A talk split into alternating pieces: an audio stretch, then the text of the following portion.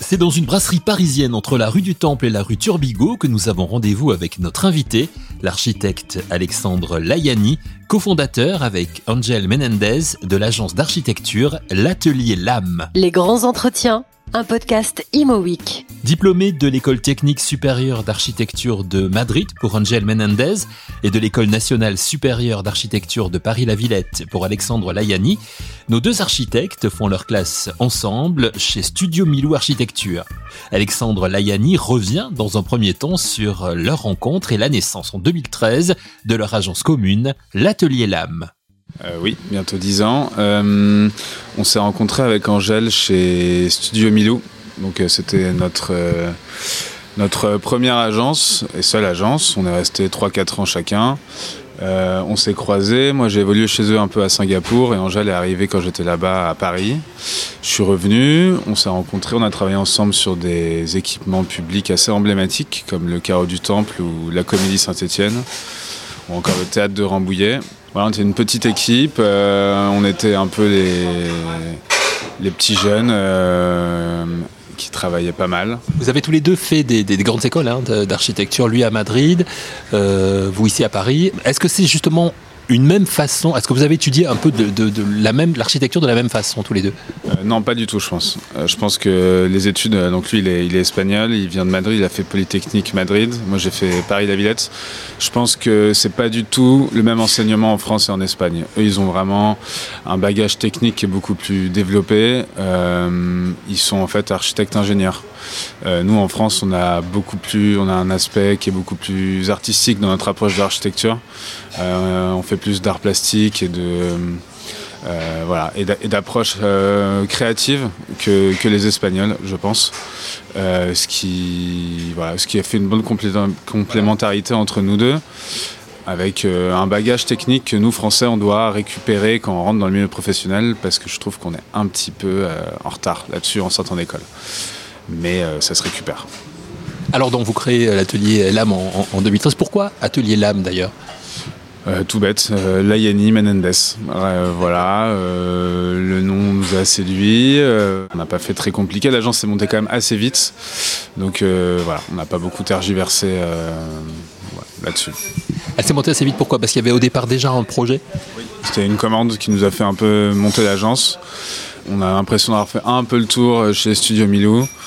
en tout cas, de ne pas pouvoir prendre en responsabilité et, euh, à notre poste euh, en tant que qu'assistant chef de projet, je, pense qu'on avait fait un peu le tour. Et euh, nous a proposé une commande à Paris, une commande, bah, une brasserie comme la dans laquelle on est, une petite commande, mais ça nous est apparu comme comme une grosse opportunité, ce qui rétrospectivement était un petit peu casse-gueule.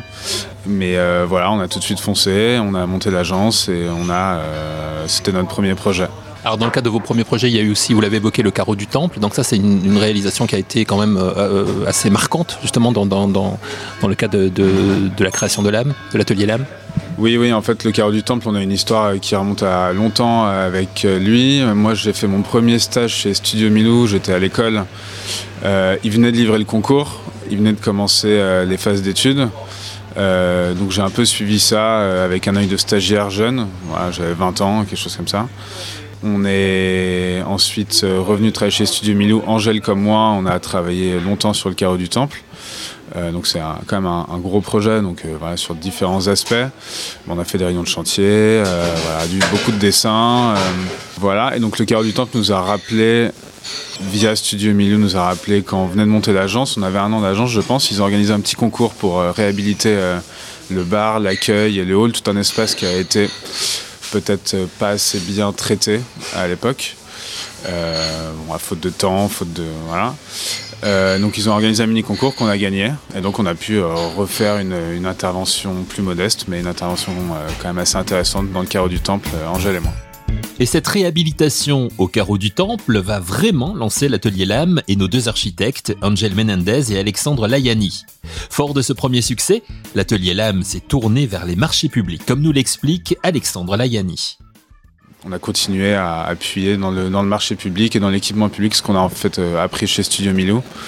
Et euh, c'est pour qu'on a toujours été à l'aise. Donc ensuite on a candidaté, assez classique, hein, ma candidature de marché public. et notre deuxième, notre deuxième réalisation, c'était une halle de marché à Bouffémont, au nord de Paris. Euh, voilà, pareil, un peu plus gros que le carreau du Temple. on a commencé à prendre un petit peu en échelle, mais opération cœur de ville avec une place euh, euh, aménagée, donc travailler avec un paysagiste. reconquête un peu du cœur de ville de cette petite ville de, banlieue. Ça, ça fait partie de, vos signatures aussi aujourd'hui, c'est-à-dire travailler justement avec les collectivités, travailler dans les, les cœurs de ville, la réhabilitation en, cœur de ville, c'est quelque chose qui vous, qui vous tient à cœur et qui vous séduit. Vous êtes sorti de, de Paris, de la région parisienne en fait. On n'est pas sorti de la région parisienne, on a encore pas mal de projets en région parisienne, mais c'est vrai que c'est dans des zones euh, peut-être un peu plus rurales. il y a quand même des villes, euh, c'est comme Verrières-le-Buisson ou Saint-Rémy-les-Chevreuses qui, qui restent des vraies villes.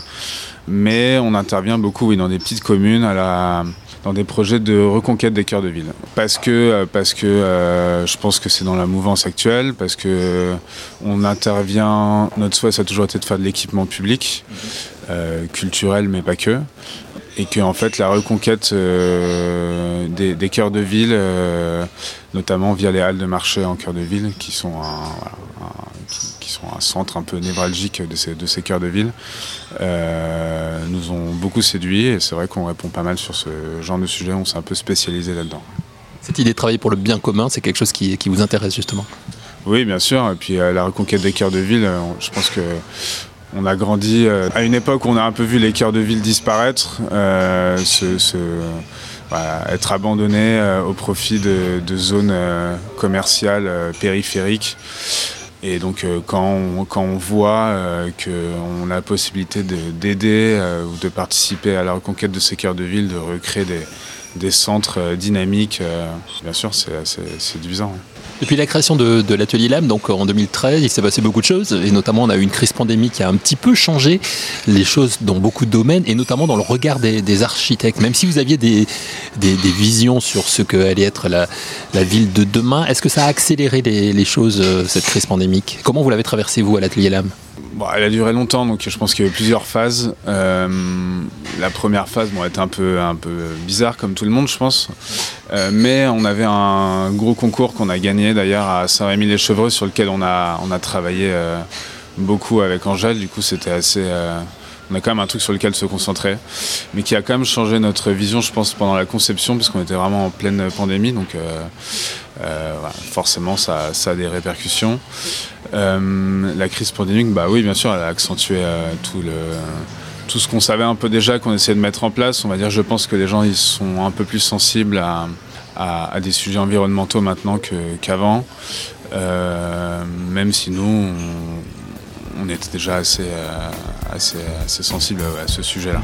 Le réchauffement climatique, une meilleure gestion énergétique des bâtiments, des situations importantes auxquelles les bâtisseurs de la ville de demain sont confrontés, qu'ils soient promoteurs, aménageurs ou architectes. Quel est le positionnement de l'atelier LAM sur ces sujets essentiels aujourd'hui? Alexandre Layani nous en parle. Moi, je pense que ça se fait euh, à, chaque, à, chaque, projet. C'est-à-dire que je pense qu'il faut qu'on essaye de faire du mieux qu'on peut là-dessus, sur chaque projet à chaque petite échelle et on arrivera à, faire dans sa globalité, avoir un environnement qui est plus, plus naturel. Euh, nous, ça intervient très tôt dès la conception. On essaie d'intervenir de la manière la plus naturelle possible, avec les ressources locales, avec des matériaux biosourcés, euh, en essayant d'altérer le moins possible euh, le biotope, le terrain naturel, la perméabilité des sols. Voilà, des constructions sur pilotis, tout en bois. Voilà, c'est vraiment des choses qui sont, qui sont de plus en plus ancrées dans notre, euh, nos interventions. Vous qui répondez souvent à des marchés publics, justement, est-ce que les élus auxquels vous vous adressez le comprennent tout cela? Est-ce qu'ils ont cette même démarche ou est-ce qu'il faut leur expliquer beaucoup? On a une petite expérience, mais déjà entre le début et maintenant, ça n'a rien à voir. C'est-à-dire que vraiment maintenant, il y, a une, il y a une approche environnementale qui est nécessairement demandée. Ils sont très sensibles aux matériaux biosourcés. Euh, alors c'est pas le cas de tout le monde, hein. il y en a qui veulent toujours pas de bois, euh, qui préfèrent, euh, voilà, qui ont une approche moins, moins, moins, écologique de, leur, de, leur politique, mais on sent quand même qu'il y a une énorme différence avec avant, et en tout cas on a beaucoup plus de liberté pour, pour intervenir d'une manière responsable. Qu'avant. Le bois, justement, vous l'évoquez, vous l'avez évoqué à plusieurs reprises. Vous, êtes d'ailleurs nommé pour un prix hein, dans le cadre de, de Batimat très, très rapidement autour du bois. C'était une évidence, le, bois, pour vous, à l'atelier Lame?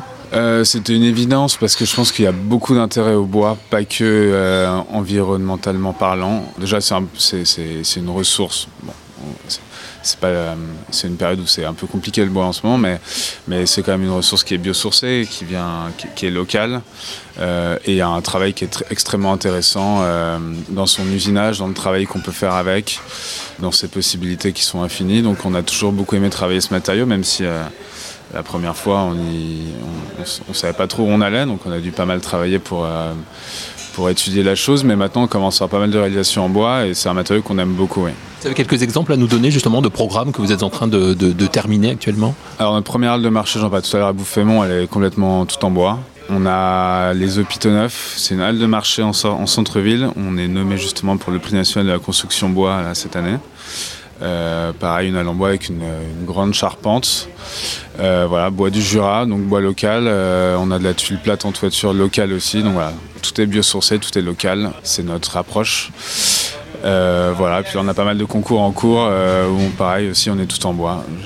Je, ne peux pas en dire beaucoup plus puisque c'est en cours. Pour terminer cet entretien, un mot sur votre vision, Angel, et à vous de, de, ce que, de ce que va être la ville de demain, ou en tout cas les villes de demain, ou, les communes de demain, les bâtiments de demain peut-être euh, plus, généralement, parce qu'il n'y a pas que dans les métropoles, il n'y a pas que dans les villes moyennes, il y a des, bâtiments que vous construisez, vous nous l'avez dit un petit peu partout. Je pense qu'on se dirige vers, euh, en tout cas, des équipements qui, vont être euh, passifs. Je pense qu'on arrivera bientôt à, créer des équipements qui n'ont plus besoin d'être alimentés en énergie. en tout cas, on, tente de plus en plus vers ça dans les concours qu'on fait. Voilà, euh, il y a des équipements, c'est assez gérable d'arriver à une certaine passivité. Euh, d'autres, c'est plus compliqué. C'est plus compliqué, je sais, dans le logement, etc. Je pense que ça serait bien que ça passe par les équipements publics et que, euh, et que ce soit les collectivités qui, nous aident à, développer cette démarche et qu'on soit un peu les précurseurs du monde du bâtiment de manière générale. Donc l'appel est lancé. C'est important, hein, ça, d'être main dans la main avec les collectivités ah Oui, c'est très important. Je pense que ça fait partie de leur responsabilité. Et je pense que c'est des acteurs euh, qui sont assez sensibles à ça et très importants euh, pour, euh, pour pouvoir montrer, montrer l'exemple, montrer la voie. Montrer l'exemple, montrer la voie, c'est sur ces mots d'Alexandre Layani, cofondateur de l'atelier LAM, que nous allons refermer notre émission aujourd'hui. Merci à notre jeune architecte, à qui nous souhaitons bien évidemment le succès. Merci à vous d'avoir suivi cette émission et rendez-vous très vite pour un nouvel épisode de Les grands entretiens, un podcast Imo.